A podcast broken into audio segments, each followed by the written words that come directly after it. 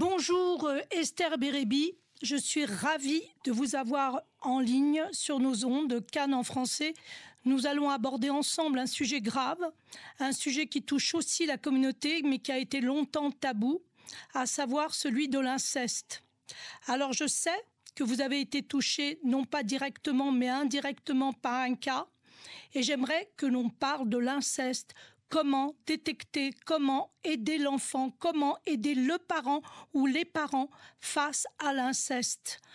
Voilà, je pense que le, débat est ouvert et que les questions sont ouvertes. Alors, on va commencer peut-être par la première question, si vous voulez bien, Esther.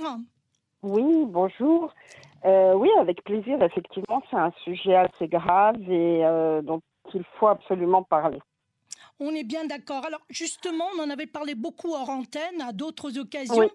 Et j'aimerais savoir comment on se rend compte des violences subies par les enfants. Alors d'abord, il y a différents types de violences. Il ne faut pas stigmatiser que sur cette violence. Et euh, je pense que l'important, c'est euh, de surveiller son enfant, de vérifier tous les changements d'attitude, euh, des notes qui baissent, des, euh, un, enfant un peu plus turbulent qu'à l'habitude, ou au contraire, un enfant plus inhibé qu'à l'habitude, doit se alerter. oui, alors vous m'aviez dit, Pardon, excusez-moi de vous avoir coupé. Vous m'aviez dit quelque chose de très intéressant en antenne. Vous m'aviez dit on peut avoir affaire à deux comportements. Celui où l'enfant peut être enfermé, c'est celui euh, qu'on s'attend le plus. Et puis un autre où le comportement est changeant, même verbalement, où la vulgarité pour un enfant qui n'a jamais euh, dit de gros mots tout à coup traverse, on va dire, la bienséance. Et là, le parent ou les parents, du moins, doivent être alertés parce que, attention, l'inceste, il faut bien le dire, hein, pour déculpabiliser les parents, n'a pas lieu forcément uniquement dans la euh, euh, sphère familiale immédiate. Elle peut être un peu plus éloignée, un peu plus croisée. Exact. Tout à fait. Ça peut être, euh, ça peut être un grand-père, un cousin, un oncle. Ça, ça peut être quelqu'un qui ne vit pas constamment avec l'enfant, évidemment. Et donc, euh, l'enfant cherche à alerter. Donc, euh, simplement gronder, évidemment, on doit éduquer ses enfants. Donc, simplement le gronder quand il dit euh, un mot qui n'est pas bien fait, c'est une chose. Mais se poser des questions quand c'est répétitif, quand ça vient, quand l'enfant cherche à heurter l'adulte. Et se poser la question de savoir qu'est-ce qui se passe, qu'est-ce qu'il cherche. Alors, généralement, on n'a pas tous les outils pour le faire. Mais il existe certaines personnes, des psychologues, des pédopsychiatres, qui, eux, ont les outils pour détecter au cas où il y aurait inceste ou, euh, ou autre problème de violence dans, chez cet enfant. Oui, parce que selon ce que vous dites, euh, la manière de provoquer les adultes, donc les scolaires, ça aussi, il faut savoir le détecter. Et vous me dites souvent, il faut être extrêmement vigilant. Tout à fait. Il faut être vigilant surtout pour les enfants. Il ne faut pas essayer de mettre des étiquettes sur euh, ce qu'on ce qu'on imagine parce que on peut passer à côté de quelque chose, ce qui serait terrible. Et il ne faut pas chercher non plus à euh, être dans le déni. Malheureusement, très souvent, une personne qui découvre que son enfant subit de la, du harcèlement scolaire ou pire de l'inceste, et encore plus quand c'est de l'inceste vraiment au sein de la famille proche, on a tendance à culpabiliser en se disant mais pourquoi on l'a pas vu? Oui, mais avant d'arriver à pourquoi je ne l'ai pas vu, encore faut-il le découvrir. Et la vraie question qui vient tout de suite là, comment faire de sorte que l'enfant révèle ce qui provoque en lui ce changement de comportement? C'est très difficile. On ne peut pas obliger quelqu'un à parler. Mais par contre, on peut lui donner le plus d'éléments possible, le mettre dans un climat le plus rassurant possible où l'enfant sait qu'il pourra toujours compter sur son parent ou sur un autre adulte, parce que parfois il ne va pas oser venir en parler directement aux parents, par pudeur, par honte, parce qu'il se sent quand même coupable de ce qu'il vit. Donc lui donner l'opportunité d'en parler avec un enseignant, avec un psychologue, avec euh, une tante, une amie proche, des gens qui sont suffisamment à l'écoute pour que si l'enfant vient euh, délivrer ce genre de message, on puisse très rapidement les prendre en compte. L'important, c'est que l'enfant soit cru. Il faut qu'il sente que ce qu'il dit est une parole qui est considérée comme vraie.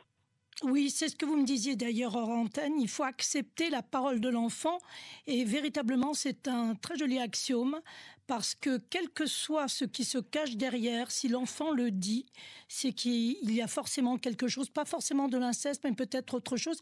Il faut écouter l'enfant et accepter sa parole. Mais en même temps, accepter sa parole, ça veut dire aussi pour un parent être responsable. Tout à fait, tout à fait, se sentir responsable. Même si dans les rares cas, il s'avère que rien ne s'est passé. Si l'enfant est venu avec une parole comme ça, c'est qu'il y a un mal-être quelque part qu'il faut gérer. On est bien d'accord. Alors, j'ai quand même d'autres questions parce qu'en dehors du fait qu'on va euh, détecter un inceste, il y a l'autre partie, l'extérieur. Que faire quand on sait? Que faire quand le parent ou le proche est désigné verbalement avec le nom, etc. Que peut-on faire avec la justice? J'ai appris lorsque j'ai posté votre notre future euh, conversation sur les différents réseaux sociaux que les, la majorité, 97 ou 93% euh, des plaintes ne sont pas reçues par les tribunaux, du moins par le juge. Qu'avez-vous, vous, comme écho sur, ces, sur, sur la suite judiciaire de ces plaintes, si toutefois il y en a Il y a différents euh, cas. C'est-à-dire qu'effectivement, il faut savoir que la justice est bien sûr surchargée, mmh. que les assistantes sociales aussi, mais il n'empêche qu'il y a la possibilité, malgré tout, de gérer la situation. C'est-à-dire que la justice est un élément de réponse. D'accord. Il faut malgré tout faire euh, intervenir les psychologues, les, euh, les aidants, la, médecine pour aider l'enfant à se reconstruire. La justice est primordiale parce qu'elle fait partie de la reconstruction. Le fait que l'enfant soit reconnu victime par un tribunal, c'est déjà un pas en avant il n'est plus l'objet de son agresseur, il reprend sa vie en main. Très bien, d'accord. Donc il passe du statut de... Euh, il n'est plus une victime, mais il agit pour sa reconstruction. Il est donc acteur de sa vie. C'est ce que vous voulez dire? Tout à fait. Très Tout bien. à fait. Ensuite, il faut se faire aider. Il faut savoir que selon l'endroit où on va porter plainte, on va avoir plus de personnes qui vont être euh, susceptibles d'aider la personne qui porte plainte. Dans certains commissariats, il y a des assistantes sociales. Pas dans tous. Oui. Donc, il faut se renseigner, de savoir, donc euh, se rapprocher d'un avocat pour être euh, orienté le mieux possible pour que la plainte puisse aboutir. Alors, je voudrais revenir quand même dans notre communauté qui est quand même assez particulière, on le sait, hein, puisque l'omerta euh, pour la violence domestique ou justement l'inceste euh, a perduré et perdure encore, à part, à, part quelques rares exceptions. Comment ça se passe? Puisque vous avez connu un cas euh, indirect, comme je le disais en préambule, comment ça se passe avec la justice? Est-ce que la famille a le courage justement d'alerter les autorités et de faire de sorte que le nom, entre guillemets, soit sali On peut très bien alerter les autorités. Effectivement, il y a des conséquences par rapport à, cette alerte. Après, euh, rien n'est, on n'est pas tenu non plus d'aller afficher dans les journaux ou dans les médias le nom de la personne. Effectivement, elle doit subir les conséquences, mais rien ne nous oblige, sauf à prévenir dans des cas où elle pourrait être de nouveau en contact avec des enfants. Mais pour ça, il y a un fichier qui existe en France. Ah, très bien, j'ignorais, oui. Il y a le, ce qu'on appelle le FIGES, qui est le fichier, on va dire, entre guillemets, des délinquants sexuels, qui malheureusement ne peut être accessible que par une certaine partie de la population, c'est-à-dire que tout le monde n'y a pas accès. D'accord, mmh, très bien. Mais c'est noté aussi euh, sur son extrait de casier judiciaire. En général, quand euh, la peine a été, euh, a été émise. D'accord. Donc, dès qu'il y a une sanction, du moins qu'il a été jugé, que cette personne a été jugée exactement, eh bien, dans ce cas-là, ça apparaît.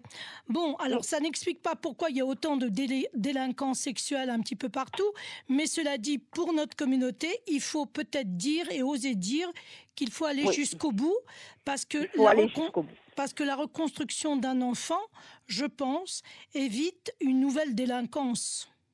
Tout à fait. C'est nécessaire d'aller jusqu'au bout.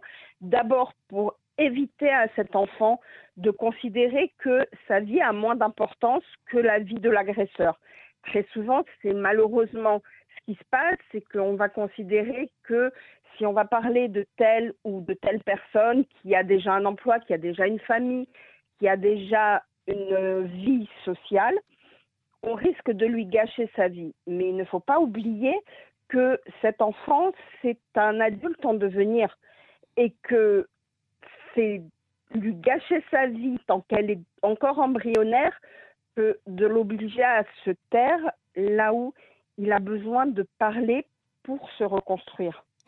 Alors Esther Bérébi, merci pour, pour tous ces conseils, mais quel serait le conseil que vous donneriez maintenant à tous les parents qui vous écoutent? D'être vigilant, de ne pas s'inquiéter parce que ça reste quand même des cas qui ne sont pas très courants, mais d'être le plus vigilant possible, d'être à l'écoute de l'enfant et de ne pas avoir peur de parler de sexualité aussi avec ses enfants. Ah, très bien, très bien, c'est une bonne chose. N'omettant pas, en omettant évidemment certaines euh, facettes qui ne sont pas nécessaires, de manière à l'accompagner par rapport à son âge, mais en étant suffisamment euh, clair pour lui dire tu as le droit, c'est ton corps, il t'appartient, tu as le droit de demander. Un exemple tout simple, même une maman qui va laver ses enfants oui. peut lui demander avant de le laver, est-ce que tu me permets de te laver? Est-ce que tu me permets ah. d'entrer dans la salle de bain? Pour que l'enfant puisse apprendre qu'il a le droit de dire non. Ah, c'est très très bien, c'est vraiment d'excellents conseils. J'imagine que les mamans et les, papas aussi seront à l'écoute parce qu'effectivement, on a tellement pris l'habitude de laver son enfant comme si c'était une chose entre à nous, en quelque sorte. C'est une chose qui est acquise, effectivement, mais c'est une façon de lui apprendre qu'il a le droit, de dire a le droit de dire non, mhm. même s'il est chez le médecin, qu'il a le droit de dire non ou qu'il a le droit de dire maman, je veux que tu sortes parce que euh, je ne veux pas que tu sois là quand le médecin m'ausculte.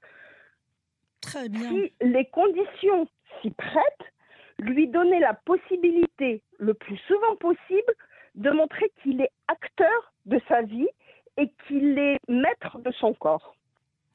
Bien écoutez, Esther Bérébi, euh, je ne peux que vous remercier pour cette intervention. Elle est excellente et j'espère euh, que les parents vont l'écouter avec beaucoup d'attention parce qu'elle est dite, elle est dite avec beaucoup de délicatesse et elle n'empêche en aucun cas le danger qui peut menacer nos enfants. Elle l'explique très clairement. Je vous remercie infiniment et je vous dis à très bientôt, je le souhaite, sur les ondes de Radio Cannes. À bientôt, Esther. À bientôt, merci beaucoup. Au revoir.